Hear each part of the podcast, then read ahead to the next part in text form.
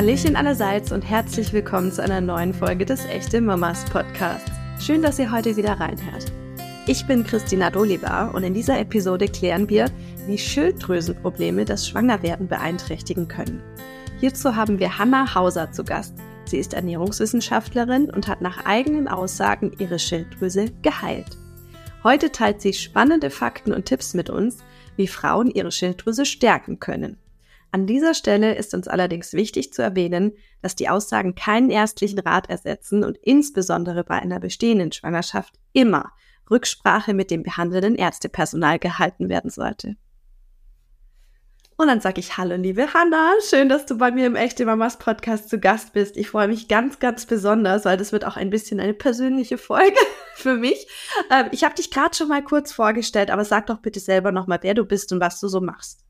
Mhm. Ja, danke erstmal für die Einladung. Freut mich sehr, dass wir heute sprechen. Ich bin Hanna, ähm, Hanna Hauser und ich bin studierte Ernährungswissenschaftlerin und äh, meine Leidenschaft brennt für das Thema Schilddrüse aufgrund auch von meiner eigenen äh, Leidensgeschichte, weil ich eben viele Jahre lang unter äh, Schilddrüsenunterfunktion und Hashimoto gelitten habe und äh, mich da ganz, ganz intensiv mit diesem Thema beschäftigt habe, die Schilddrüsenunterfunktion dann auch geheilt habe und ähm, ja, es ist für mich einfach das spannendste Organ, was es gibt, die Schilddrüse. Und deswegen äh, mache ich das jetzt mittlerweile auch beruflich, habe auch ein Buch dazu geschrieben und ja, helfe Frauen einfach weiter, die eben unter Schilddrüsenproblemen leiden und das ganze Thema eben ja für sich lösen wollen. Ich finde es spannend. Du hast jetzt auch explizit gesagt, du hilfst Frauen dabei. Haben Männer dieses Problem nicht? Also tatsächlich sind mehr Frauen betroffen. Ähm, also gerade bei Hashimoto zum Beispiel sind wirklich 90 Prozent nur Frauen betroffen. Ist auch sehr, sehr spannend. Habe ich auch irgendwann mal angefangen zu forschen, woran liegt das eigentlich? Weil es ja schon auffällig, ja, dass das eher ein, ein Frauenproblem ist. Wie gesagt, es gibt auch Männer, aber die meisten sind tatsächlich Frauen und ähm, hängt meiner Na Meinung nach an verschiedenen Dingen. Zum einen am weiblichen Hormonsystem, weil das ganz, ganz eng mit der Schilddrüse zusammenhängt. Also zum einen beeinflusst die Schilddrüse das weibliche Hormonsystem, aber auch andersrum. Und ich glaube, ein Thema ist vor allen Dingen dieses Thema Diäten, ja, dass wir Frauen halt sehr viele Diäten oft machen, mehr als Männer. Und das kann halt die Schilddrüse auch ganz schön stressen und der auch schaden. Ja, und wir haben ja in unserer Community bei den echten Mamas überwiegend Frauen. Das heißt jetzt ja. nicht, dass die Männer sich nicht angesprochen fühlen dürfen. Aber heute geht es explizit um äh, die, den weiblichen Körper und natürlich auch das Thema äh, Kinderwunsch mhm. beziehungsweise schwanger werden mit Schilddrüse, wie du es ja in deinem ja. Buch immer so schön betitelst. ähm, wie bist du denn jetzt explizit dazu gekommen, dich diesem Thema zu widmen? Beziehungsweise hast du erst Ernährungswissenschaften studiert und dann festgestellt, dass mit deiner Schilddrüse was nicht stimmt? Oder war das Ganze andersrum? Hast du gedacht, oh, da stimmt irgendwas nicht und ich will verstehen, wie das funktioniert und warum das so ist? Ja, tatsächlich war es andersrum. Also ich habe ähm, erstmal gar nicht gewusst, dass ich Schilddrüsenprobleme habe. Ich hatte halt zahlreiche Symptome wie ständige Müdigkeit. Ich war dann immer so, dass ich halt morgens erstmal schon gar nicht aus dem Bett kam. Ähm, wenn der Wecker geklingelt hat, habe ich immer erstmal aufs Snoosen gedrückt, habe mich wieder umgedreht, dann hat wieder der Wecker geklingelt, wieder aufs Snoosen gedrückt und es war so ein Kampf einfach aufzustehen erstmal. Dann habe ich mich so durch den Tag äh, geschleppt, habe so von einem Kaffee zum anderen. Das hat dann irgendwie funktioniert, aber ohne Kaffee, wenn der irgendwie die Kaffeemaschine mal kaputt war, dann ging auch gar nichts. Und ähm, hatte aber auch noch andere Symptome wie ähm, Zyklusprobleme, ganz starker auch Periodenschmerzen. Das war auch bei mir ein, ein ganz, ganz großes Thema. Äh, PMS, äh, immer geschwollene Brüste, Stimmungsschwankungen auch vor meiner Periode schon, Haarausfall und Gewichtsprobleme. Also das waren so verschiedene Symptome, die ich hatte, die ich aber alle gar nicht mit der Schilddrüse zusammengebracht hatte.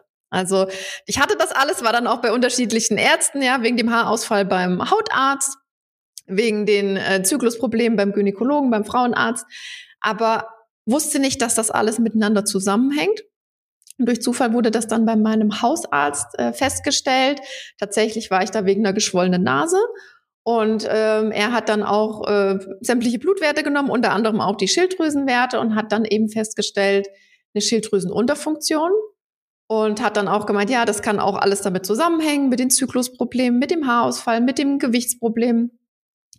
Und ähm, da habe ich dann das L-Tyroxin bekommen, die Schilddrüsenmedikamente. Und ähm, ja, hab die erstmal genommen, war erstmal total glücklich, dass für diese ganzen Probleme endlich eine Ursache rausgefunden wurde. Ähm, und eine vermeintliche Lösung dann Genau, meine vermeintliche wurde, ne? Lösung, genau.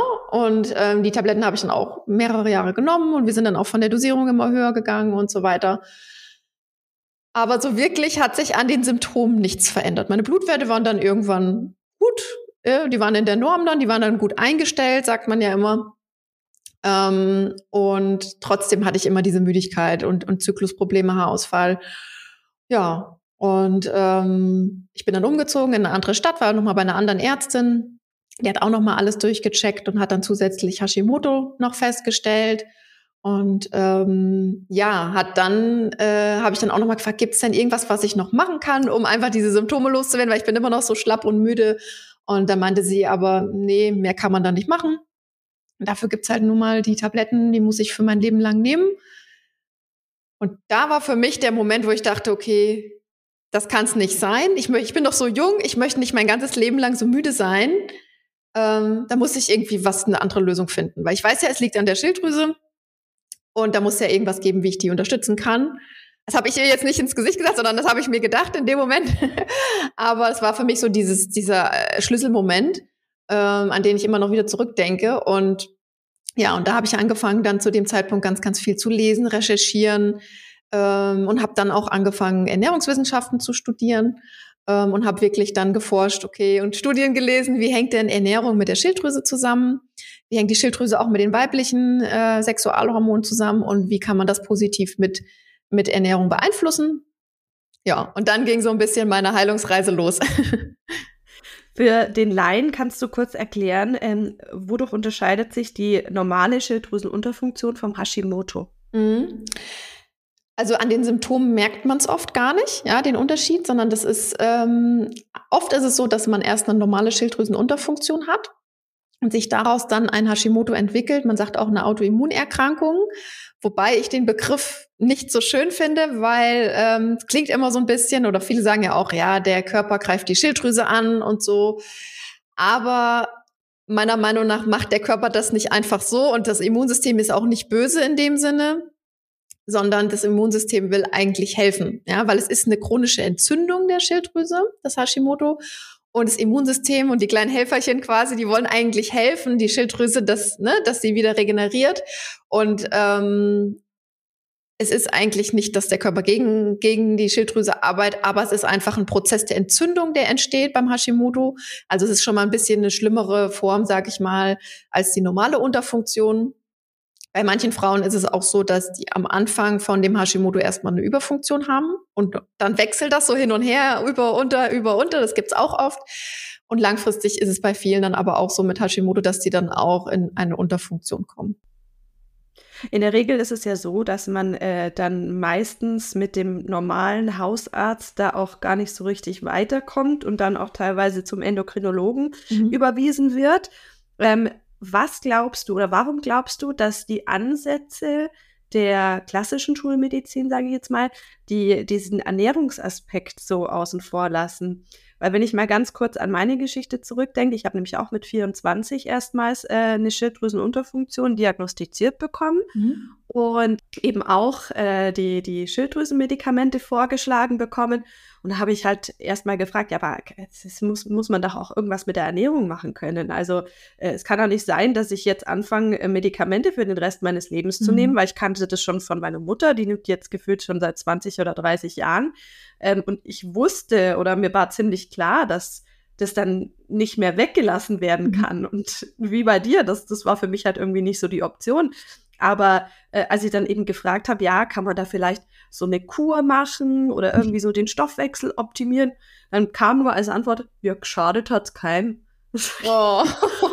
okay, gut, oh. dann probiere ich es jetzt erstmal so mhm. und dann schauen wir weiter. Aber was glaubst du, warum ist da noch nicht so das Hauptaugenmerk drauf, beziehungsweise warum äh, machen Ärzte darauf nicht aufmerksam? Oder mhm. kann man jetzt nicht von allen behaupten, ja, ja. aber von vielen wahrscheinlich.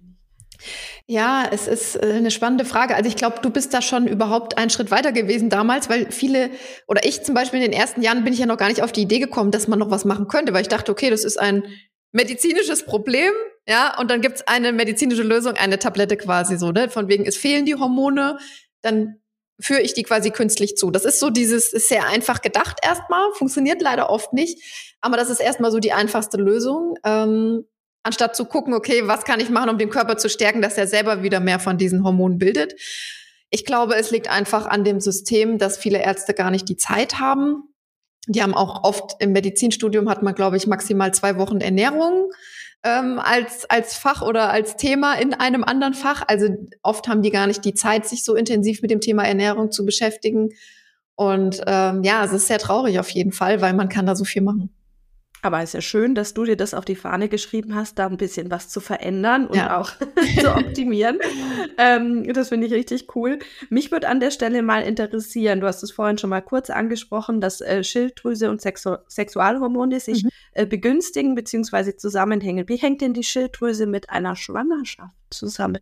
Ja, ähm, so eine Schwangerschaft passiert ja eigentlich dann, wenn der Körper wirklich auch bereit dafür ist. Ja, und ähm, die Schilddrüse ist als größte Hormondrüse in unserem Körper ähm, so die Energiezentrale, sagt man auch. Das heißt, die beeinflusst, ähm, wie alle anderen Sexualhormone funktionieren. Und deshalb ist es dann oft so, wenn man eine Schilddrüsenunterfunktion hat, dass dann ein Ungleichgewicht entsteht, auch bei den, bei den weiblichen Hormonen. Und ähm, wenn aber die Schilddrüse kraftvoll ist, aktiv ist, ja, dann kann auch ein normaler Zyklus erstmal entstehen und dann auch eine, eine Schwangerschaft. Und ähm, da auch beeinflusst dann auch die, die Schilddrüse natürlich auch die Entwicklung des Kindes und so weiter. Aber an sich ist, ähm, je besser die Schilddrüse gestärkt ist, desto besser, besser läuft der ganze Hormonstoffwechsel eigentlich, weil die so ein bisschen so eine Schlüsselrolle hat als, als Energiezentrale, als Motor quasi, ja. Also kann man äh, tatsächlich sagen, dass bei bestimmten Schilddrüsenwerten eine Schwangerschaft gar nicht möglich ist? Äh, jein, also es wird ja oft gesagt, dass ähm, der TSH-Wert, ja, das ist so der Wert, der am meisten von den Ärzten ähm, abgenommen wird bei Schilddrüsenproblemen, dass der zum Beispiel unter eins sein soll. Ähm, ich bin da ein bisschen ähm, nicht kritisch, aber es ist die Blutwerte sind halt eine Momentaufnahme. Und es kann sein, dass, und das ist halt das Spannende, es kann sein, dass wenn man montags zum Beispiel die Blutwerte nimmt von der Schilddrüse, sind die, ist der TSH-Wert, keine Ahnung, bei zwei. Und dann nimmt man die am Freitag in der gleichen Woche ab und dann ist er plötzlich bei 0,8. Also daran sieht man, dass das nichts bringt, wenn man, keine Ahnung, alle drei Monate mal einen Wert abnimmt und dann darauf denkt, oh Gott, ich kann nicht schwanger werden oder ich kann schwanger werden. Es ist sowieso der TSH-Wert ist auch nur ein Wert von vielen. Also es ist, ja, es gibt einen Einblick, aber ähm, viele Frauen ähm, denken, wenn sie diesen bestimmten Wert haben, dann können sie schwanger werden, dann dürfen sie, wieso die Erlaubnis quasi. Und wenn sie den nicht haben, dürfen sie es nicht. Und ich glaube, davon dürfen wir uns vielleicht so ein bisschen trennen von diesen wir sind ja keine Maschinen, ja, die, wenn die so und so eingestellt sind, dann dürfen wir funktionieren oder dann ist alles richtig oder dann ist alles falsch sondern ich bin Freund davon, wieder mehr auch zu spüren in unserem Körper und zu merken, okay, wie geht's mir eigentlich? Ja, habe ich Energie? Habe ich keine Energie? Wie sind eigentlich meine Symptome? Weil die sagen ja, wie es uns wirklich geht und die sagen auch viel, wie es der Schilddrüse geht. Ähm, meiner Meinung nach ein viel besserer Marker, als sich auf einen einzelnen Wert zu konzentrieren. Hm. Ja, ich fand es auch ganz spannend, ehrlicherweise, weil mir hat man damals eben mit Mitte 20 auch schon so ein bisschen prognostiziert, oh ja, mit Schwangerwerden wird es vielleicht mal schwierig. Ja, das ist, finde ich, sowieso ein absolutes allein. Unding, ja. ähm, sowas einem jungen Menschen einzupflanzen. Ja. Zum Glück habe ich mich davon jetzt nicht wirklich beeindrucken lassen und habe auch ähm, als mein Mann und ich gesagt haben, okay, wir lassen das jetzt mal drauf ankommen und schauen mal, was passiert. Äh, lieber starten wir ein bisschen früher und äh, wenn sich das dann länger zieht, ist es nicht so schlimm.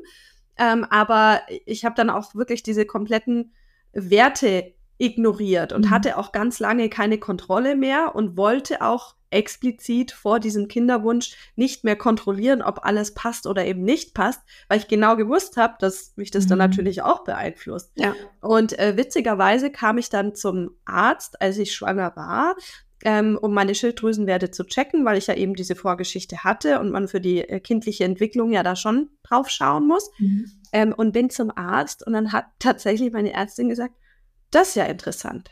Mit den Werten hätten sie eigentlich gar nicht schwanger werden dürfen.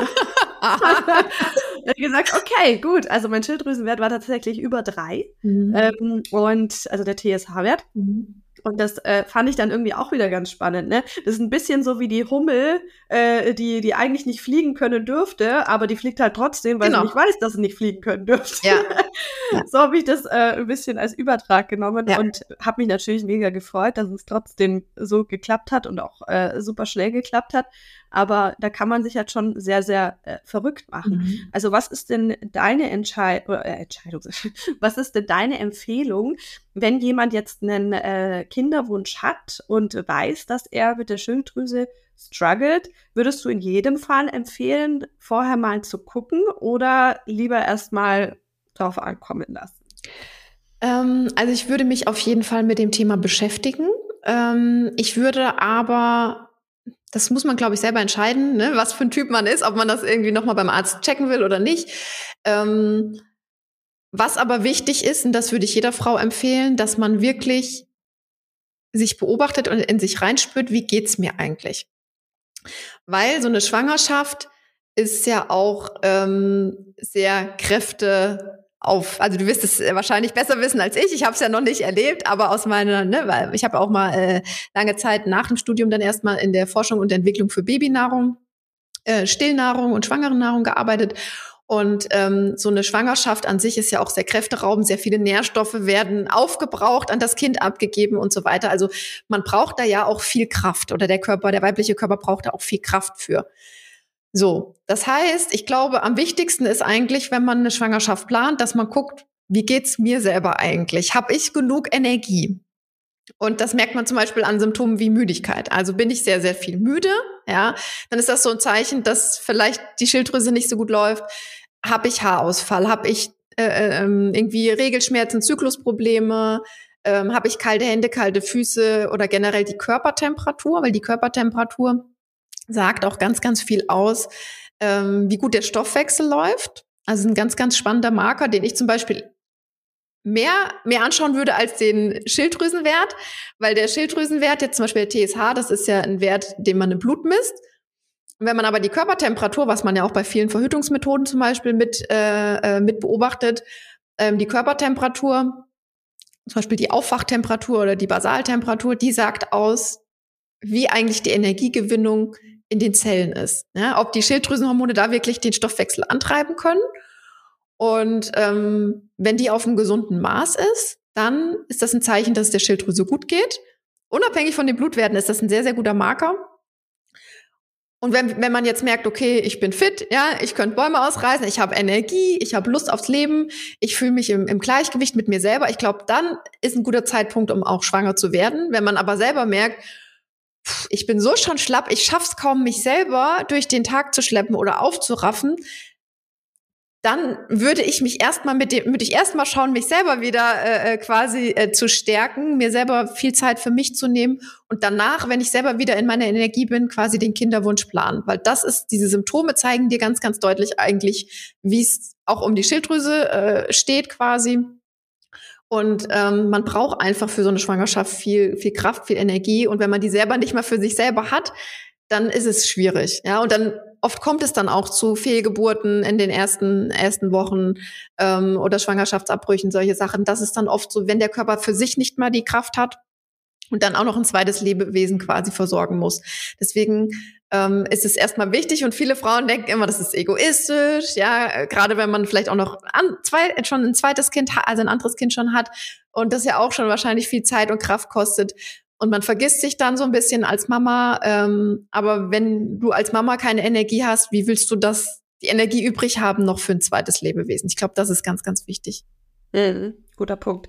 Also die Müdigkeit, die kann bei Mamas, die schon mehrere Kinder haben, auch manchmal woanders herkommen, mhm. äh, beziehungsweise wird dann dadurch verstärkt, dass die Kinder manchmal nicht so optimal schlafen, wie meine Tochter letzte Nacht zum Beispiel. Aber ich, äh, ich habe den Punkt verstanden und ich glaube tatsächlich, dass das auch äh, ein wichtiger Ansatz ist. Und du hattest auch in deinem Buch erklärt, und vielleicht kannst du das hier noch mal ganz kurz äh, zusammenfassen oder anreißen, ähm, warum es oftmals nicht ausreicht, eben die Schilddrüse einzustellen, also die Schilddrüsenmedikamente zu nehmen, ähm, warum das an den Symptomen oftmals nichts ändert, beziehungsweise generell am Hormonhaushalt im Körper auch gar nicht so eine große Auswirkung hat, wie man vielleicht sich wünscht oder denkt. Ja, Gerne. Also im Prinzip sind es ähm, drei Dinge, die ich rausgefunden habe, auch in, in, in den letzten Jahren, die es braucht, damit man wirklich die, die Schilddrüsenhormone auch, damit die aktiv werden in der Zelle. Zum einen ist es eben die Schilddrüse selber, ja, die bildet ja erstmal die Hormone, die, die Hormonbildung findet direkt in der Schilddrüse statt. Dann wird aber erstmal nur das inaktive Schilddrüsenhormon gebildet, zum Beispiel das T4-Hormon. Ähm, das ist das, was man oft dann eben noch als ähm, Tabletten bekommen kann vom Arzt, das L-Tyroxin zum Beispiel. Das ist aber, wie gesagt, erstmal die inaktive Form. So, die bringt uns eigentlich erstmal noch recht wenig. Ähm, und normalerweise im Körper ist es dann eben so, dass dieses inaktive Hormon wird dann in der Leber und im Darm in die aktive Form umgewandelt. Ja, das ist dann das T3-Hormon. Und das hat überhaupt erstmal eine Wirkung. Und das aktive Hormon muss dann auch noch, wie gesagt, zu den Zellen und in die Zelle transportiert werden. Und erst wenn es da wirklich ankommt, dann wird die Energiegewinnung gesteigert. Ja, dann merken wir uns, es ist warm, äh, wir haben Energie und so weiter. Das heißt, es ist nicht nur dieser erste Schritt, die Hormonproduktion, die wir eventuell noch ersetzen könnten durch Tabletten, sondern es ist eben auch diese Umwandlung in die aktive Form und der Transport zu der Zelle und in die Zelle, damit wir uns wirklich besser fühlen. Also im Prinzip sind es diese drei Schritte. Und oft wird in der Schulmedizin leider eben nur der, der erste Schritt so ein bisschen beachtet. Das ist nämlich ganz spannend. Jetzt machen wir einen ganz kurzen Deep Dive, weil das habe ich nämlich auch, mich hat das total geflasht, als ich das dann erstmal verstanden habe. Mhm. Ähm, man kann ja tatsächlich auch die ähm, Kombination oder die Zusammensetzung von den T4 zu den T3-Hormonen ähm, kann man ja auch äh, im Blut messen. Mhm. Und ich habe zum Beispiel dann ähm, herausgefunden, dass ich einen reversen T3-Wert habe, mhm. also dieses aktive Hormon. Das mhm. bedeutet ja, dass meine T4-Hormone nicht ausreichend in T3 konvertiert werden, mhm. sagen wir es mal so. Ähm, das klingt ein bisschen, als würde ich eine CD oder einen Pfeil irgendwie abspeichern, muss es konvertieren.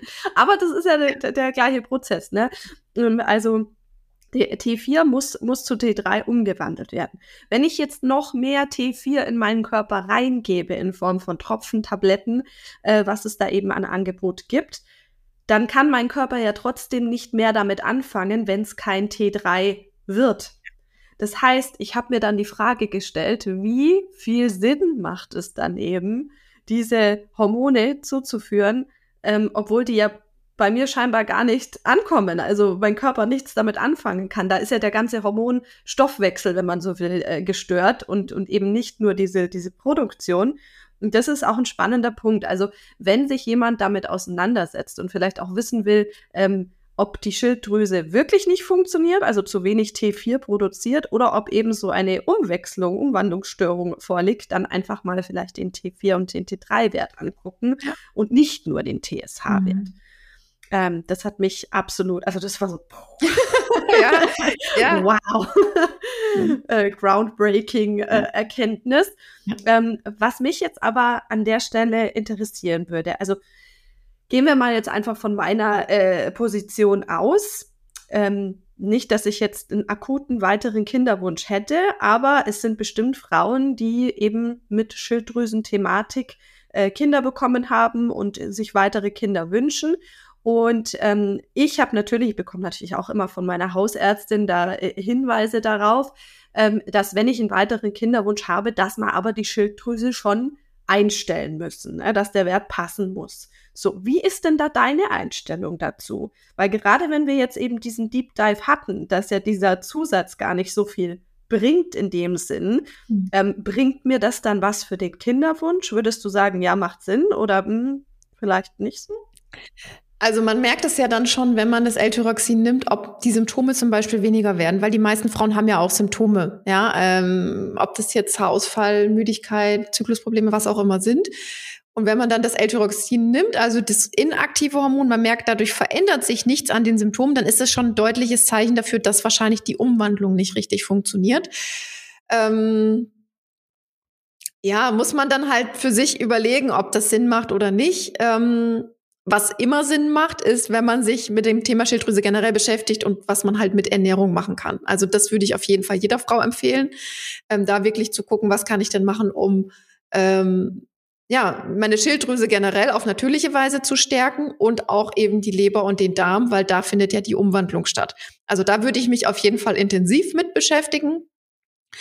Und was ich auf jeden Fall auch nicht machen würde, dass ähm, wenn man schon schwanger ist und das ähm, L-Tyroxin nimmt, dann auf keinen Fall irgendwelche Experimente machen und es absetzen, ja, weil das kann dann natürlich echt auch Probleme zu Problemen führen und den Körper komplett durcheinander bringen. Das heißt, wenn man es nimmt, würde ich es auch weiter nehmen aber würde parallel eben mich äh, ja damit beschäftigen, wie kann ich ähm, durch Ernährung ähm, meine Schilddrüse stärken oder herausfinden, warum ist die Schilddrüse eigentlich aus dem Gleichgewicht gekommen oder warum kann mein Körper das nicht mehr umwandeln, weil an sich kann der das ja und hat ja alles dazu, was er kann, aber irgendwas scheint ihn zu stören oder irgendwas scheint aus dem Gleichgewicht gekommen zu sein, warum das gerade nicht funktioniert. Und da würde ich mich intensiv mit auf jeden Fall mit beschäftigen.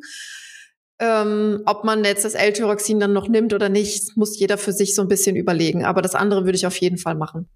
Ja, und wir müssten an der Stelle natürlich auch mal wieder erwähnen, dass wir hier keinen ärztlichen Rat ersetzen. Ja, genau. und dass das natürlich jeder äh, individuell mit seinem äh, Mediziner des Vertrauens auch abklären sollte. Ähm, was aber für mich jetzt noch interessant wäre zu wissen, ähm, wenn man eben dann schwanger ist. Also bei mir war es dann tatsächlich so, ich bin ja dann äh, schwanger zum Arzt gegangen, um das Ganze zu kontrollieren. Und dann hieß es, es soll jetzt eingestellt werden. Das macht aus deiner Sicht natürlich, denke ich mal, schon Sinn. Also ich würde da keine Experimente dann machen. Ne? In ja. der Schwangerschaft selber würde ich es dann auf jeden Fall nehmen ähm, und würde da jetzt keine Experimente machen, weil, das kommt auch noch dazu, ähm, der Bedarf an Schilddrüsenhormonen steigt natürlich während der Schwangerschaft, weil ähm, man hat ja nicht nur seinen eigenen Körper zu versorgen mit Energie, sondern eben noch ein zweites Lebewesen. Und bei vielen Frauen zum Beispiel, oder hat man auch in Studien festgestellt, die Schilddrüse wird größer in der Schwangerschaft. Also Frauen, die schwanger sind, haben durchschnittlich eine größere Schilddrüse als Frauen, die nicht schwanger sind. Also daran sieht man schon, dass die Schilddrüse natürlich auch während der Schwangerschaft ganz schön arbeitet, ja, und viel zu tun hat. Und dann auch natürlich der Bedarf ähm, an Hormonen steigt. Hast du denn jetzt grundsätzlich, weil du es gerade angesprochen hast, ein paar Tipps, die du mitgeben kannst? Ich meine, man kann ja auch äh, Coachings bei dir buchen, man kann sich auch dein Buch mal anschauen, aber jetzt für unsere Community ein paar Tipps, äh, die dir so spontan einfallen, die, sag ich mal, einer starken Schilddrüse zuträglich sind? Ja. Äh, da habe ich ganz, ganz viel im Kopf, aber wir können ja mal einfach mal ein paar Beispiele nennen. Ähm was zum Beispiel ein, ein, ein super Tipp ist, ist das beim Thema Kaffee. Ja, ist ja sowieso die Frage, ne, ob man das dann in der Schwangerschaft noch trinken will oder nicht. Da ist es aber einfach wichtig, dass man Kaffee zum Beispiel nie schwarz trinkt, sondern dass man Kaffee ähm, entweder, also nie auf nüchternen Magen, also entweder zum Beispiel nach dem Frühstück trinkt, ja, ähm, oder wie die Italiener, die trinken ja den Espresso auch immer nach dem Essen. Die machen es eigentlich richtig, ähm, weil Kaffee zum Beispiel auch einen sehr starken Effekt hat auf ähm, ähm, unsere Stresshormonausschüttung. Ja, und hat damit auch einen starken Einfluss auch auf die Schilddrüse. Das heißt, ähm, wenn man täglich Kaffee trinkt, ist an sich kein Problem, aber man sollte den entweder nach dem Essen oder erst was Kleines essen und dann den Kaffee trinken oder eben mit Milch, äh, Zucker, Honig, wie auch immer. Also, dass man quasi den nicht schwarz trinkt. Weil das hat einen wahnsinnig großen, also ist nur eine Kleinigkeit, aber hat schon einen riesen Effekt auf unsere Hormone, ähm, weil dieser schwarze Kaffee einfach das Adrenalin nach oben schießen lässt. Und ähm, je mehr Stresshormone wir generell im Blut haben, desto weniger Schilddrüsenhormone werden gebildet. Ja, das ist. Ich muss so lachen, weil ich, ich bin halt auch echt da so ein Spitzenkandidat, der in der Früh die, der erste Gang zur Kaffeemaschine und dann hast du ja in zig äh, Ernährungsratgebern äh, und was weiß ich was gelesen, ja, schwarzer Kaffee ist am besten, weil mit Milch wird der vom Körper als Mahlzeit gewertet mhm. und weiß der Geier, weil Zucker und so weiter. Ja. Und du, du wirfst einfach alle Prinzipien, die man sich bislang angeeignet hat, über den Haufen. Ja, das höre ich auch. Aber ja, es ist halt, klar hat er dann mehr Kalorien, wenn ich den, wenn ich einen, Latte Macchiato trinke oder einen Kaffee mit Milch und Zucker, natürlich. Aber ähm, wir Frauen sind halt hormonelle Wesen und es macht halt was, ja. Und es ist, man muss das immer so ein bisschen langfristiger oder im Detail gucken, nicht nur, okay, ich selber habe früher auch nur schwarzen Kaffee getrunken, weil ich dachte, ich war sowieso übergewichtig. Ich dachte, okay, ne, diese Kalorien kann ich mir noch sparen von der Milch und dem Zucker, habe immer schwarz getrunken. bis ich halt verstanden habe, was macht das eigentlich mit meinen Hormonen. Und ich glaube, da dürfen wir Frauen einfach noch mal ein bisschen genauer äh, hinschauen als vielleicht zum Beispiel die Männer, die das jetzt leichter wegstecken. Das gilt jetzt aber explizit ähm, auf das Koffein bezogen. Das heißt, ja. wenn jemand sagt, ich möchte in der Früh aber trotzdem nicht auf meinen Kaffee verzichten, kann er ja theoretisch einen koffeinfreien Kaffee trinken. Genau, oder? Ja. Mhm. Wenn man das einfach für den Geschmack mag. Genau. Puh, okay, gut. Dann bin ich schon mal gerettet. Ja. Wunderbar. Ähm, was kann man denn noch machen? Ähm, also generell, was, ähm, was glaube ich so ein, eine Sache ist, die viele Frauen machen, dass sie ähm, sehr viel Rohkost essen. Ja, und Rohkost äh, denkt man ja auch immer wäre gesünder, mehr Vitamine und so weiter als jetzt, äh, ich sag mal ein Salat zum Beispiel, äh, der als viel Rohkost ist, kann aber für die Verdauung sehr anstrengend sein. Generell ist ein, eine Ernährung, die sehr bekömmlich ist, ja, die sehr ähm, viel gekochtes ist, ist gesünder für den Darm, ja, und auch besser für diese Umwandlung der Schilddrüsenhormone als eine sehr viel rohkostlastige Ernährung. Das heißt, ähm, statt jeden Tag einen Salat zu essen, so wie ich es früher immer gemacht habe, äh, weil ich natürlich auch abnehmen wollte, ja, deswegen habe ich gedacht, komm, viel Salat essen, lieber mal Ofengemüse, ja, oder einen schönen Eintopf auch mit Fleisch. Das ist das nächste. Viele Frauen nehmen auch zu wenige Proteine zu sich. Wir brauchen einfach auch äh, Proteine, auch sowohl die Schilddrüse für die Hormonbildung als auch die Leber und Darm, ähm, damit die umgewandelt werden können. Das heißt, ähm, ich bin auch kein Freund von einer veganen, vegetarischen Ernährung, wie ja gerade viele auch äh, denken, ne, dass sie sich damit was Gutes tun ist nicht unbedingt immer der Fall, gerade wenn es um die Schilddrüse geht. Also wenn man da Schilddrüsenprobleme sowieso schon hat, würde ich wirklich auch eine, eine Ernährung mit tierischen Bestandteilen auch empfehlen, weil da einfach viele Nährstoffe, sowohl das Eiweiß, was einfacher verdaulich ist als jetzt aus Hülsenfrüchten zum Beispiel, und einfach auch andere Nährstoffe noch mit drin sind, wie zum Beispiel das äh, Vitamin A, ähm, andere Stoffe, die einfach wichtig sind, auch als Vorbereitung auf eine Schwangerschaft. Ich habe es ja gefeiert, als ich in deinem Buch gelesen habe, dass Leber ein ja. absolutes Superfood ist. Ja. dachte ich so, yes. Isst du gerne Leber? wahnsinnig gerne Leber. Ah, cool. Ja, das, und äh, das, das äh, war mir sehr zuträglich, sagen wir es mal so. Das ist das Power, Power Food, weil da so viele nährstoffe drin sind. Ähm, und das Spannende ist zum Beispiel, dass ähm, Frauen in, ich glaube, Afrika, ich weiß jetzt nicht genau, wo in Afrika, aber auf jeden Fall in, Af in einem afrikanischen ähm, Stamm, weil es ist ja auch so Naturvölker, sind ja auch mal spannend, was machen die eigentlich? Weil die sind ja nicht so, so westlich geprägt von der Ernährung. Ähm, und die geben zum Beispiel wirklich ähm, nach dem Abstillen, ja, ist das, ist das erste Lebensmittel, was das Baby bekommt, ist Leber. Und die Mütter nehmen das erstmal in den Mund, die kauen das quasi vor verdauen das schon mal vor und geben das dann dem Kind, wo man erstmal denkt, hm, ungewöhnlich, aber weil das, weil die wissen von ihrer Natur her, dass das so viele Nährstoffe hat, dass das das erste Lebensmittel ist, was das Kind bekommt, dann nach dem, nach der, die erste feste Mahlzeit quasi. Fand ich auch sehr spannend. Unglaublich spannend, ja. Also da könnten wir auch auf jeden Fall noch Stunden drüber reden. ja. Wir sind jetzt leider schon fast am Ende angekommen. Ich würde dich gerne noch fragen, jetzt mal unabhängig vom Thema Kinderwunsch und Schwangerschaft, Warum ist eine starke Schilddrüse denn so wichtig? Ja, also eine starke Schilddrüse. Also ich sage ja immer, die Schilddrüse ist unser Wohlfühlorgan. Ja, das heißt, wenn es dir gut geht, dann fühlen wir uns wohl. Ja, dann haben wir äh, schöne Haare, kräftige Nägel. Wir sind nicht übergewichtig, weil wir einen guten Stoffwechsel haben. Wir haben viel Energie. Also es ist eigentlich unser Wohlfühlorgan und dadurch, dass es auch die größte Hormondrüse ist, wie gesagt, beeinflusst gerade bei uns Frauen auch das ganze äh, Thema weibliche Hormone. Ähm, also wenn man sich mit einer Sache beschäftigen möchte, würde ich immer die Schilddrüse nehmen als Organ, weil sie halt alle anderen äh, Organe beeinflusst. Ja, weil wenn die gut läuft, dann läuft das Herz gut, die Lunge gut, die Verdauung gut, wo wir auch oft Probleme haben die Hormone, die weiblichen Hormone laufen gut. Also das ist eigentlich ein, äh, äh ein super Organ, ja. Deswegen bin ich auch so davon begeistert, äh, wo es sich einfach lohnt, äh, sich mit zu beschäftigen. Ich sage auch immer, die Frauen, die, selbst die, die keine Schilddrüsenprobleme haben, lohnt es sich damit zu beschäftigen. Wir kennen das so mit Zähneputzen, ja, das macht man ganz normal, dass man sich jeden Tag um seine Zähne kümmert, irgendwie zweimal am Tag Zähne putzt. Das ist Prävention ja auch und ganz normal. Aber genauso wichtig wäre es eigentlich auch, sich jeden Tag mit der Schilddrüse zu beschäftigen, weil sie so einen, so einen Einfluss hat auf unseren Körper. Mhm, absolut. Hast du denn jetzt zum Abschluss noch was, was du gerne an unsere echte Mamas Community loswerden möchtest? Ja, also was mir wichtig ist, dass man, ähm, und du hast es eben auch schon so schön gesagt, ja, man lässt sich sehr oft beeinflussen von solchen Sätzen. Das habe ich auch bei meinen Klientinnen ganz, ganz oft. Da sagt der Arzt dann so einen Satz wie, ja, bei Ihnen wird es aber schwierig mit der Schwangerschaft, ja. Und das ist so festgebrannt dann im Kopf, ja, oder im Herzen, dass man dann so denkt, oh, ja, ich kann das nicht schaffen, ich kann das nicht schaffen. Oder ähm, ich muss erst eingestellt werden und da einfach so dieses, wir sind keine Maschinen, ja, wir sind Menschen. Unser Körper muss nicht eingestellt werden wie eine Maschine, sondern wir dürfen anfangen, wieder auf unseren Körper zu hören mich, sich mit ihm zu beschäftigen, uns Zeit für uns zu nehmen, für unsere Gesundheit. Ähm, das ist nicht egoistisch, im Gegenteil, das ist, äh, das ist nicht nur für uns gut, sondern auch für, für unsere Kinder dann auch am Ende, ja.